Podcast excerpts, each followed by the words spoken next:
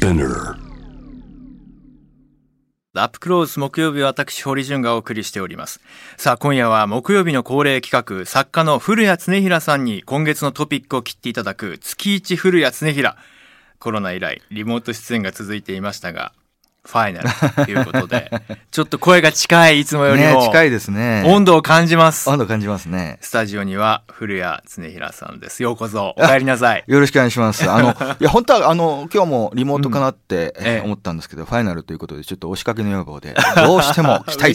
という形でね。やっぱり対面できるのはいいですね。やっぱりラジオは対面かなって思いますね。ねえ、本当に。えー月一古谷恒平がスタートの、しスタートしたのは2019年の9月。はい。えー星野視点から毎月のトピックを解説いただきましたが、うんついにファイナル。コーナーの後半では月1が始まってからこの1年半で日本の保守はどう変容したのか、あるいはしなかったのかうん伺いたいと思っています。はい。さあ早速今月のトピック振り返ってまいりましょう。はい。まずは緊急事態宣言2週間延長今月に22日から解除という一連の動き、うん。東京大空襲被災された方々の証言があるにもかかわらずん。東京都が保管しそれがお蔵入り状態だということ。東日本大震災からは丸10年11年目が始まりました日本テレビの『スッキリ』でアイヌ民族の皆さんを蔑視するジョークがオンエアされてしまったと、うん。生放送ではなくて事前収録のコンテンツが出ていったというところに大きな、えーポイントがありますよね、えーそして千葉県知事選がありました、えージャム・ザ・ワールドでもインタビューをした熊谷市長が、えー今回県知事に当選ということになります、えーそして札幌地裁は同性婚に関する法整備がなされていないのは違憲と判決。さらにオリンピック開会式の演出家タレントの容姿を揶揄する演出案で辞任です。うん。一方 LINE です。ヤフーとの統合を華々しく会議を行っていましたが急転直下。中国から情報閲覧ができているということが発覚しました、うん。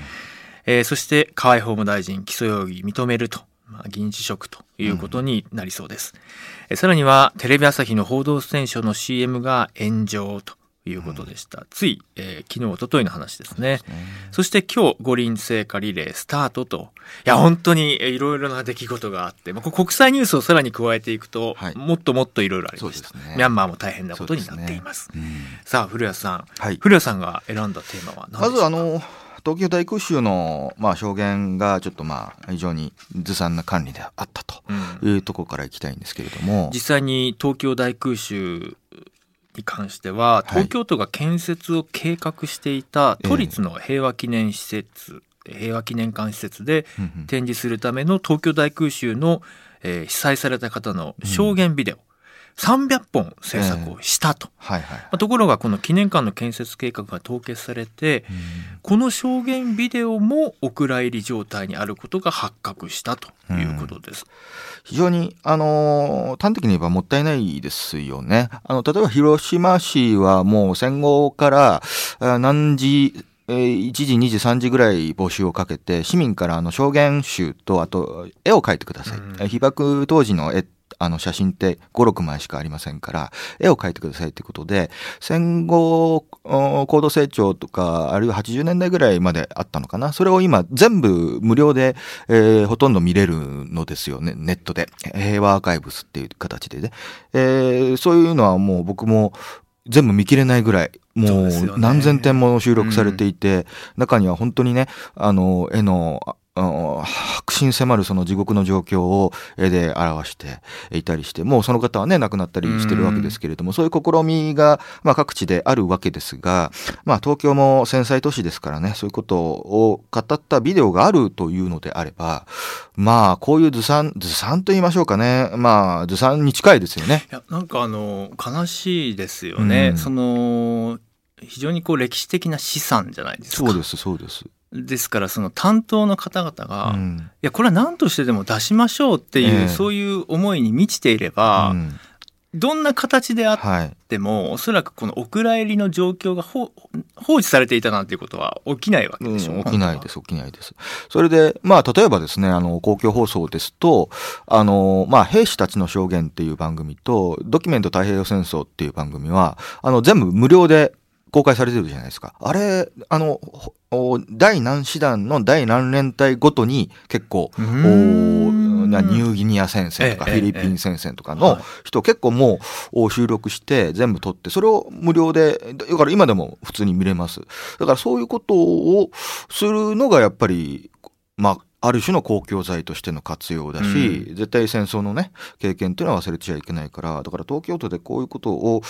してしまうと僕はいかがなものかなっていうふうに思うんですけど僕はちょっとまあ東京大空襲、まあ、3月10日あまさにね今月が76年目ですよね、えー、だったんですけれどもちょっと東京大空襲の話を若干してもよろしいでしょうか？どうぞ、はい。えーとまあ、3月10日があ一般的には東京大空襲と言われているんですけれども、まあ、東京には、まあ、あの実は東京大空襲よりでかいえー、下町空襲です。あ、ごめんなさい。えー、っと、山手空襲ですとか、城北空襲っていうのがあったんですけれども、東京大空襲の3月10日の空襲は一般的には、まあ、下町空襲というわけですよね。これが10万5千人ぐらい亡くなられたと。ところがその後の下町空襲とか、えー、城北空襲については東京大空襲よりも爆弾投下量が多かったにもかかわらず死者は非常にとは言っても数千人出たんですけれども少ないと。まあ、これについてあの作家の早乙女勝元さんとかがですねあのいろんな興味深いあのエッセイを書いてらっしゃいまして、えー、やっぱり東京大空襲っていうのは初めての日本に国民にとって、えー、無差別戦略爆撃だったんですね。うん、で、当時は防空法っていうのがありまして、えっ、ー、と、消火義務があったんですよね、国民に。うん、で、消火しない要するに初期消火に協力しないで逃げちゃった場合は、要するに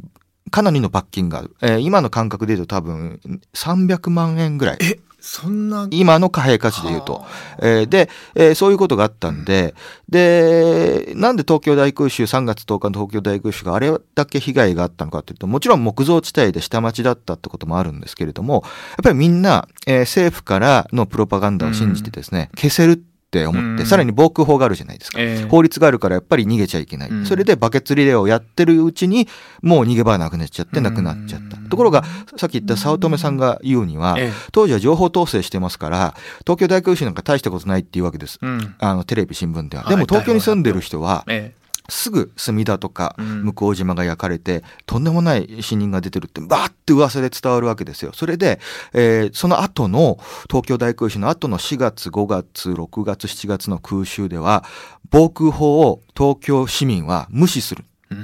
うんなぜかっていうと、お上の言ってることに従ってたら焼け死んじゃうから、うん、とにかく火が出たらすぐ逃げなさい、うん、こういう教訓が実はあったそうなんです。ですから、僕ね、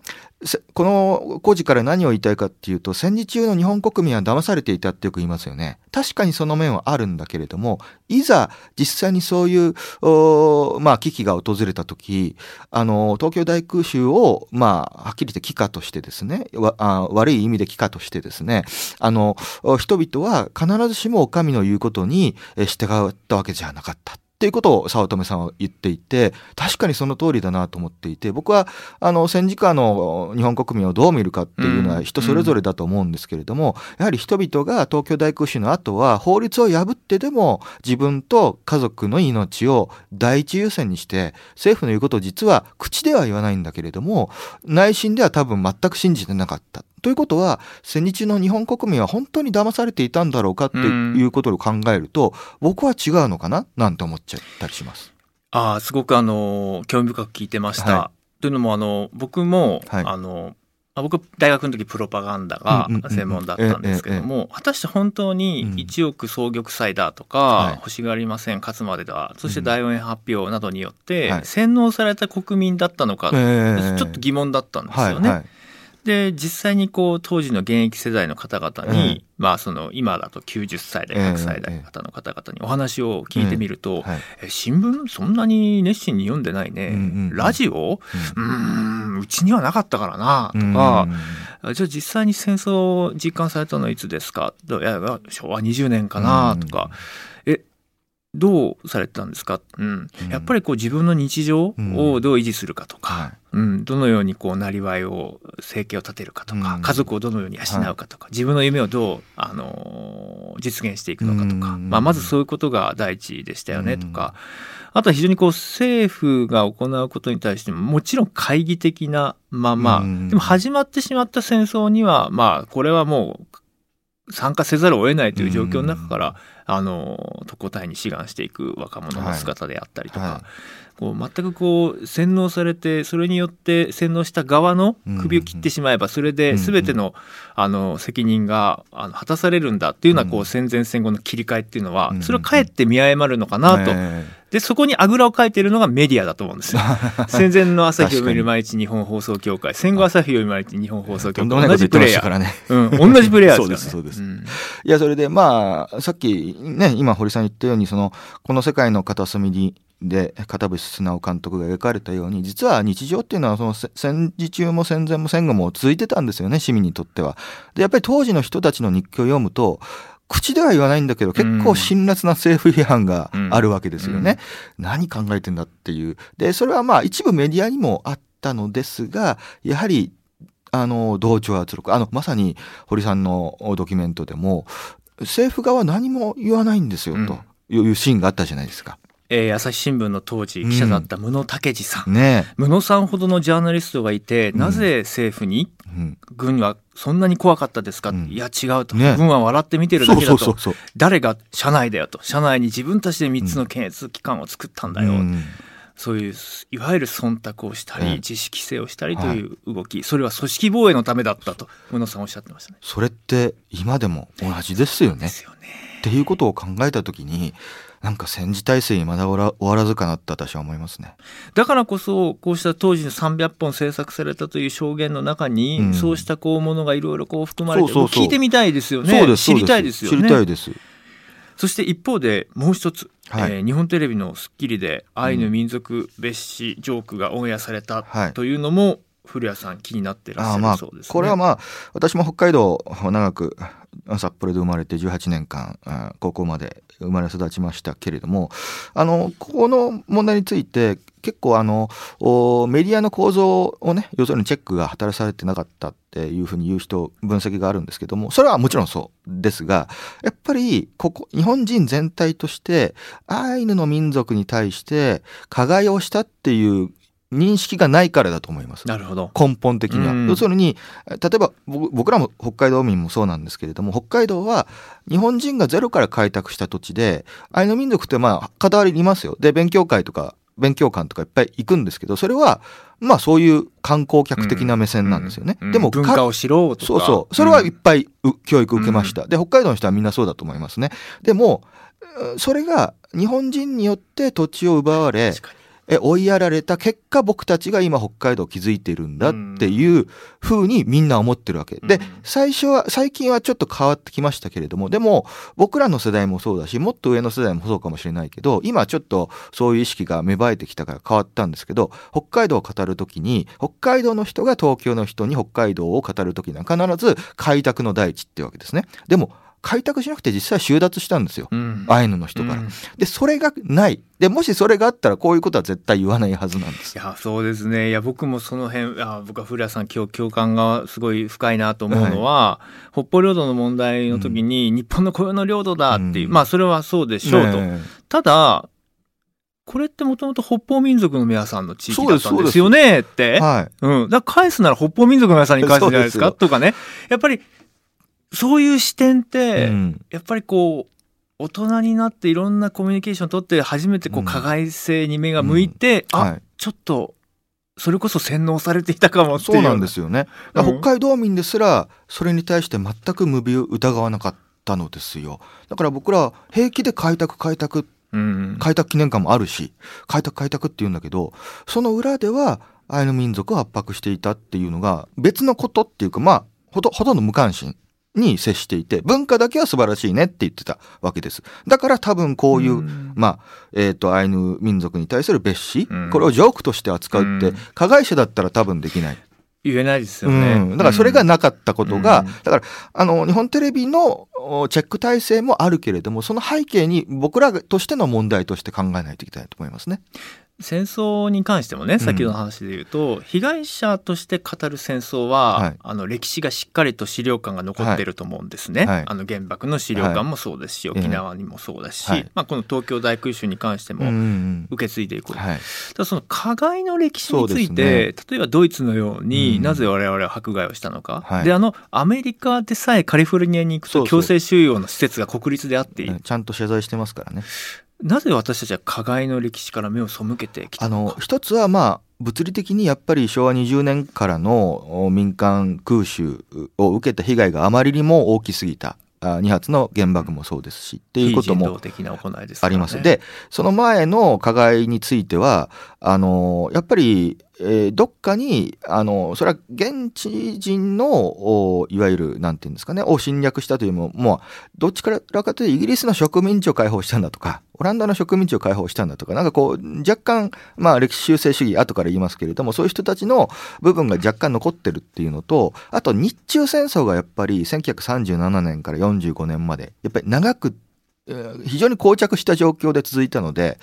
あの、常に加害が行われていたわけですよ。だから、東京大空襲で無差別爆撃を受けたっていうんですけど、世界で初めて大規模な戦略爆撃をやったのは日本軍ですからね。それは中国国民党の重慶に対して、100回ぐらい爆撃して、相当お日本軍はやってるんですけれども、それは、あの非常にと都洋爆撃って当時は言って、超長距離の爆撃で、なんか、ドイツとポーランドみたいに国境を接してるわけじゃないので、非常にちょっと遠いのですよね。だからそういった物理的、歴史的な背景もあって、なんとなくこう薄い。うんで、あまりにも最後の年の戦争で被害を受けたんで、やっぱりそっちの記憶がね、うんどうしても残っちゃうっていう形が多かったんじゃないかなと思います。後半はまさに今お話が出た保守右派こうしたキーワードで、さらにこの1年半を振り返ってみたいんですけれども、はいい、や僕は古谷さんのお話を聞いていて、はいやはりそのなるほどなといつも思うのは、はい。その保守とかうん。右派のイメージが、うん。その語られる時にそのいわゆるこう過去の輝かしい栄光を語ってこそ、で逆に言うとそうした加害の歴史であったりとか、うんうんうんそうした問題に関して言及すると売国だと罵られるような、はいそれが果たして本当に保守のあり方なんでしょうかっていうことを、うんいろんな歴史を抱きかかえる、抱きしめるようにしてえ次に進んでいく、その姿こそと思っていてありがとうございます。古谷さんはまさにそういったことをこれまで主張されてこられましたよね。はい、あの保守っていうのは日本の美点とか伝統をもちろん大切にしますが日本っていうものの負の部分をもそれは我々の歴史じゃないですか。うんそれをじゃあ負の部分悪かった部分は日本じゃないって言ったら逆に祖先に失礼ですよ。うんだって祖先が良かれと思って悪かれと思ってやったことは事実でしょ？で、それはなかったことにして、か輝かしいね、シンガポール占領とか、太平洋戦争で真珠湾攻撃とか、そればっかり言うのは、じそれはいいけど、事実だからいいけど、じゃあ、日本が加害としてやったことは、日本の歴史から消すんであれば、やった祖先に失礼だと思います、私。それが私の保守の考え方です。それを亡き者として扱うのと同じですもんね。そうです。だから、あの、うん僕のお父方の祖父は満州に行って、まあ銃を撃ったかどうかわかりませんけれども、じゃあ、あの、満州では、あね、あの、満州族とか朝鮮族とかたくさんいておそらく土地をいろいろ収奪したんでしょうけど、じゃあそそういう負の部分はなかったことにされたら、じゃあ僕の父方の祖父はいなかったんですかってことになりなりますよね。うんそれは保守としてはおかしいことです。愛国者としてもおかしいことです。うんはい。実際にこの1年半でいわゆるこう保守右派うん。あ保守論断、はいうん、あとネット右翼っていう言葉も、ええええあのいろんな変化があったのかなはいと思います。そうですね。あの、まあ、ここ1年半に限ったことではないんですけれども、まあ、僕が保守業界に入ったのが、あちょうど地震の、ちょっと、まあ、数年前だったんですね。あ3.11ですけれども、その時は、あのいわゆる保守論断とネット右翼は分離してました。分離していた。はい。あの、おどっちかというと、んんんいわゆる、えーまあ、名前は言いませんけど、雑誌正論とかね、えー諸君とか、そういうのを読んでいた人は名前言っちゃいましたけど、そういうのを読んでいた人は、なんかネットをちょっと馬鹿にしてました。うんだからネット右翼は保守じゃないみたいなことを平気で、平気でというか、まあ当たり前なんですけど、書いていた人が多くて、彼らは全然何も知らないし、えー保守論断からするとね、彼らはあの、右合の州であるっていうことを言っていた人が、まあ、あ S. 井よしこさんとかも言ってたんですよ、実は。うんところがね、それから5年ぐらい経って大体第2次安倍政権誕生ぐらいですね2012、3ぐらいになるとですね完全にその保守論壇とネット右翼が合体するんですね。でそれでもうネット右翼の受け売りを保守論えー、論客が言う。で、保守論客の受け入れをネット右翼が言う。この拡大再生産でどんどんどんどん増加して、だから、あそれまで正論ではあ全然登場してこなかったようなネットのブロガーとかですね、非常に排外的な人たちとか、まあ正論だけじゃないんですけども、そういう人たちがわーっとこう一緒になってもうミックスされてですね、えー、もうそれがここ7、8年、まあ10年弱続いてきたということは誠に、憂うべきところですね。で、特にここ1年半の状況ですけれども、最大大きかったのは、第二次安倍政権が総辞職して菅内閣になった。これは保守内部では、まあ、いずれ終わるだろうとはそれはみんな思いますけれどもまさかあ去年のあのタイミングで終わるとは大方の人も予想していなかった。うん、でそこで、えー、深刻な安倍ロスっていうのが起こったわけですよね。うん、今まで安倍さん大好きだったのにやっぱり総理大臣を退くとまあ議員としてはやるけれども影響力がどうしても低下してしまうと。でそこで菅さんが登場して、えー、じゃあ菅さんが後継だってことになってわっとこう、うん、安倍菅路線だってことになったんですがここがくせ者で。うん菅さんは良くも悪くもイデオロギーがあまりない人ですよね。うんうん、で僕は菅さんの本を読んでも分かるんですけど、うん、まあ、朝鮮総連に対して固定資産税減免みたいなことは書いてるんですがあまあそれは今今今どんな自治体でもやってることなんでそれを高派というかどうかはちょっと分からない。で、それ以外の憲法改正ですとかね、安倍さんが強くやった憲法改正とか、歴史認識問題とかですね、そういうことは基本的にほとんど書いてないですね。むしろ石破さんの方が書いてます。で、えー、で、あの保守にとってはやっぱり靖国神社に対する考え方というのが大きいわけですけれども、うん、菅さんはまだ参拝していませんね。あの、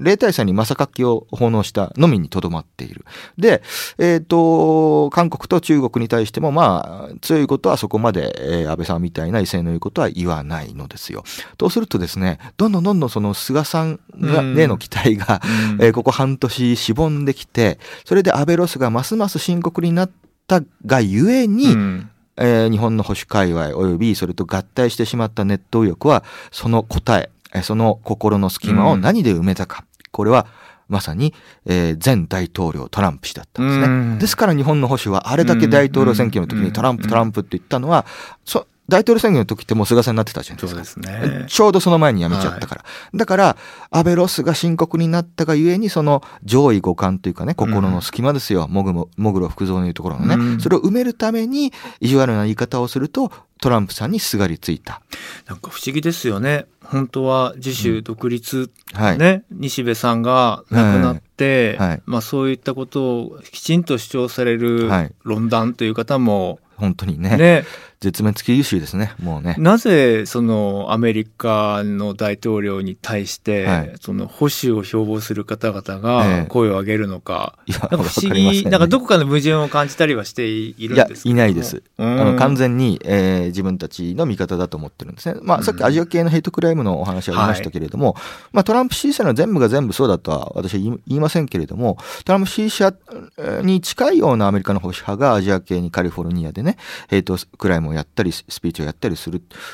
で、そういう人たちに、なんで日本の保守派が、あの、宗派を送って、あの、日本とアメリカの保守が団結しようみたいなことを言う人いっぱいいるんですけれども、あの、すべてとは言わないけれども、自分たち差別されてるんですよ。だから自分たちは、さっきも言いまし言ってまいらっしゃいましたけど、自分たちが保守派って自分たちアジア人だと思ってない。我々は中国、韓国とは違うんだと思ってるからそういうことが言えるわけですね。だから、堀さん今言っておっしゃったように、まあ自主独立っていうのは、あの、時々言うんです、彼らも。あの、自衛隊っていうのは世界最高の実力職組織であって、なんか、あったらすぐ尖閣を守りに行くんだって言っておきながら、尖閣から、あ沖縄から米軍がいなくなったら困る困るって言うんですけど、それは自衛隊をディスってるんでしょうか、うん、だって自衛隊ってすごいんでしょ、うん、いや僕もすごいと思いますよ、うん、それで立派だと思うんだけどだったらアメリカいなくて自分で守ったらいいじゃないかっていう話になると、いや沖縄から米軍がいなくなったら侵略されるっていうんですよ。ね、いや自衛隊のことけなしてんのか褒めてるのか全然わからないですそうですよね。えっと視聴者の皆さんからもリスナーの皆さんからもいろいろメールいただいております。はい、えー、ラジオネームグリーンアースさん。えー古谷さんに最後にお願いしたいのは、ええおそらくリベラルという立場の方が多いこの番組のリスナーに向けて保守の立場からこれだけは忘れないでと思われることがあれば教えてください。そうですね。あのーまあ、リスナーにはいろんな人がいるとは思いますけれども、あのー私は、まあ、反米保守として、えずっと、それこそ高校生の時からやってきたと思います。戦前だったらおそらく完全な右翼と言われていて、えーいたと思いますね。えーですから、あのー大西洋服会として立候補してたかもしれませんね。年が年だったらね。うんで、そういう人間です。しかし、これだけは忘れないでいただきたいのは、あの、保守は、今やネット欲と一一体になったってことがさっき言いましたけれども、それによってですね、保守っていうのは中国、韓国嫌いなんでしょみたいなことを言う人いるんですけれども、それ以前に、あ保守右翼ってのはもともと戦前、戦後もしばらくの間アジア主義なんですよ。うん。これは、うん。アジア人の同胞団結だうんこれが、あまあ、石原幹事もっていう人は僕は評価できないけれども、あ日日米戦争の一応こうあ理論的支柱になっていった。ですから、あの、保守の中にも両親の人がいるっていうことを、そうぜひ全員悪者にしないでください。僕もだいぶ悪者としてね、あの、保守を叩いてますけれども、実は、まだ僕繋がってる人いて、うん。保守の業界の中で結構いるんですよ、うん。そういう人たちはお酒飲むとねあの本当にう一つしか話題が出ないんですけど、ええ。それは本当に日本の保守ってダメになったよねっていうことです。だから本当に嘆かわしいんだけれども自分たち保守がやっぱり出ていくメディアとかっていうのが、あやや限られているから、うん。どうしても今の保守業界にいるしかないんだけど、うんうん、僕も古谷君と同じ気持ちで、こんなね、うん。差別とね、あの、偏見がね、あって、うん。あの、せ戦前のね、明治の原用者とか、遠山光とか、本当に顔向けできない、申し訳ないですよ。だって日本って大東亜共栄圏って言って、ね、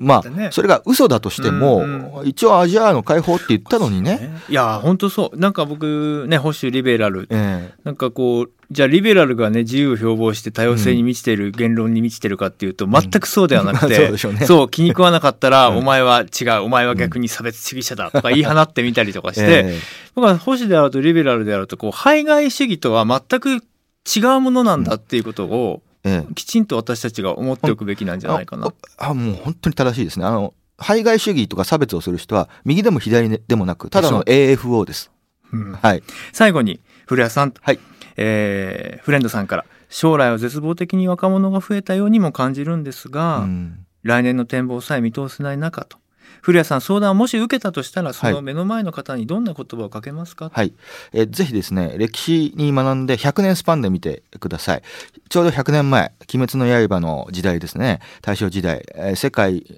ではインスペインインフルエンザが猛威を振るい、日本では45万人が命を落とした。当時の日本の人口を考えると、ものすごい割合ですよ。しかしながら日本は、あーまあ当時はウイルスってこともわからなかったんですね、原因が。みんな細菌だと思ってたんですよ。それで、あの、細菌に効くワクチンを作ってたという意味不明なことをやってたわけですけれども、それでも、あの、おびただしい犠牲を出しながらも、日本は、もちろん復興を遂げたわけです。世界も復興を遂げた。そういうことを考えますとですね、まあ今ワクチンの接種も始まりつつあるということで、ぜひですね、その、今年は確かに厳しいかもしれない。来年もそんなに明るくないかもしれないですけれども、これは景気の波と同じで、上下振幅するもんです。ずっと絶望の時代が続くってことは、歴史的に見てありえない。なので、必ずこれは夜を明けるということは、歴史上でも明らかなので、これだけは僕100%断言します。必ず、あの、いい時代が来ます。はい。古谷さんはい。ありがとうございます。ありがとうございうます。ん。いやーお時間が来てしまいましたがいやいやいや。あのグローバーさん延長していいですか？とか言って。いやでも僕らがねこうやっはい。て出会えたのは、あの終わりじゃないのでそうですね。またこれからもいろいろぜひお話をさせてください、今度いろんなところでやりましょう。え、今度、堀さん家に泊まらせてくださついに。い。ええ、あつ、いに。言葉を濁したな。あいやいやいやいや。泊まりに来てね。はい、わかりました。えー、旅に行きたいねあ、一緒に行きそませんかれが。いいよねコロナ明けたらうんね行。こう行こう、ええということで古谷さんはい1年半ありがとうごございました、ございません。楽しかったです。堀潤ですさあ月一古谷常平いかがでしたか？そして今日はあのニュース解説のコーナーではロサンゼルスからアリッサ・ミキさんという起業家の女性登場していただきました。うん。ヘイトクライムについての解説を現地からと。で、僕にはもう一つ思いがあって、今のミャンマーの情勢しかり、まあ、ウイグル香港の問題しかり、市民社会がこれだけ本当に声を上げて、特にこうミャンマー市民の皆さんは命を懸けて声を上げて、ただ、やっぱり悲しいのは、現地には本当に様々な企業が進出しているにもかかわらず、きちんといろんな思いを表現している企業ってもう数えるだけだなと思っていて。で、僕はやっぱりその経済のニュースをこれまで NHK 入ってからもずっとニュース担当してきて、経済ニュースのキャスターもやってきて、やっぱりその財界やね、経団連だ、ね、えー、経産省だ、皆さん本当に日本経済どうしていくのかって大きな話をされていて、それはもう非常に大事だなと思う。一方で、僕が思う経済ニュースってもっともっとこう、地域のなりわいに、まあ、密着したものであるべきだなと思ってるんですね。だって一人一人の暮らしの維持こそ経済活動だしでそういう方々がまた消費者でもあるわけじゃないですか。でも何かこう政治的に非常に難しいイシューに直面した時にはそうしたこう普段経済活動を行っている側の人たちが一斉に沈黙するっていうのはこれはね本当に悲しい。でじゃあ全世界的にそうなんですかと言われるとそうじゃなくなってきてますよね。人権や環境の問題などに関してはきちんと企業としてステートメント出すと。でアクションを取ると。そういう感度の高い企業こそ投資の対象になっていくんだというふうに時代は大きく変わってきたわけですよ。でそういうことを考えた時にやっぱり起業家の皆さんがどんどんこういう社会問題に関してご自身で発言してコミットしていく。だから、アリッサさん嬉しかった。あの、アリッサミキさんってね、あの、先ほどハッシュタグ JWAVE をつけてですね、あの、ツイートしましたけれども、フォーブスがね、選ぶ女性起業家の中にも、あの、エントリーされて、選出された、トップランナーの一人ですよ。でも彼女が、ミャンマーのこと知ってほしいって SNS で呼びかけていたりとか、そして今日はもう本当に突然 LINE にね、堀さん、なんでこんなにアジア系の差別の報道が少ないんですか？って。絶対やってほしいんですって。じゃあ、アリサさん出てもらえますか？もちろんですえ、ロサンゼルスは朝、朝ぐらい、明け方ぐらいですよね。大丈夫ですか？ってもちろんです。はいはいって言って、ですぐ急遽出演決まったんですけどそういうこう企業のね活動していることがやっぱり政治とそしていろんな社会問題と一体となってね、えー、この世界を作っているんだっていうことを有沙さんが教えてくれてるよなということでした。うん、そして古谷恒平さん。古谷さんは、保守。で僕はいわゆるリベラルを標榜している、うん、そういうまあ立場の違いからですけれども最後のね決着点というかあの座りのお話の部分でいわゆるこう誰かはものを言うべきではないお前は存在するべきではないんだというようなそうしたこう排外主義っていうのはそのイデオロギーじゃないですよね。ただの差別ですよね。それは保守だとかリベラルとか全く関係ないですよね。でまあ古谷さんはね保守の視点からまあこのご自身の陣営というかその界隈のお話されてましたけれども僕は僕でですねそのいわゆるこうリベラル陣営の中の言論の状況を見ていると本当にこう悲しくなるようなことが多いんです。なんでそんなみんなお互い切り合ってんだとか。なんで俺の自由はいいけどお前の自由はダメだみたいなことなんで言うるのかと。それリベラルなのかという、そういうことからは、その、決別した寛容さっていうのを、うん、やっぱり皆さんと共有したいなって言った時にね、古谷さんの語りってやっぱりほら、独特じゃないですか。時に甘い。ね、時に差し込みって。なんかそういうね人間のあの奥深さ面白さっていうところがあの改めて皆さんと共有できたのはいいえー、月日だったなと思っております。で、あの番組でもご紹介しましたが、スピナー、えー、アップクロース、えー、少し僕自身としては改良した形で、よりね、皆さんと時空を超えて、物理的な何かを超えて、繋がっていきたいと思いますので、いろいろ仕掛けも考えていきたいです。引き続き、ご愛聴よろしくお願いいたします。これをもって挨拶に変えさせていただきます。堀潤でした。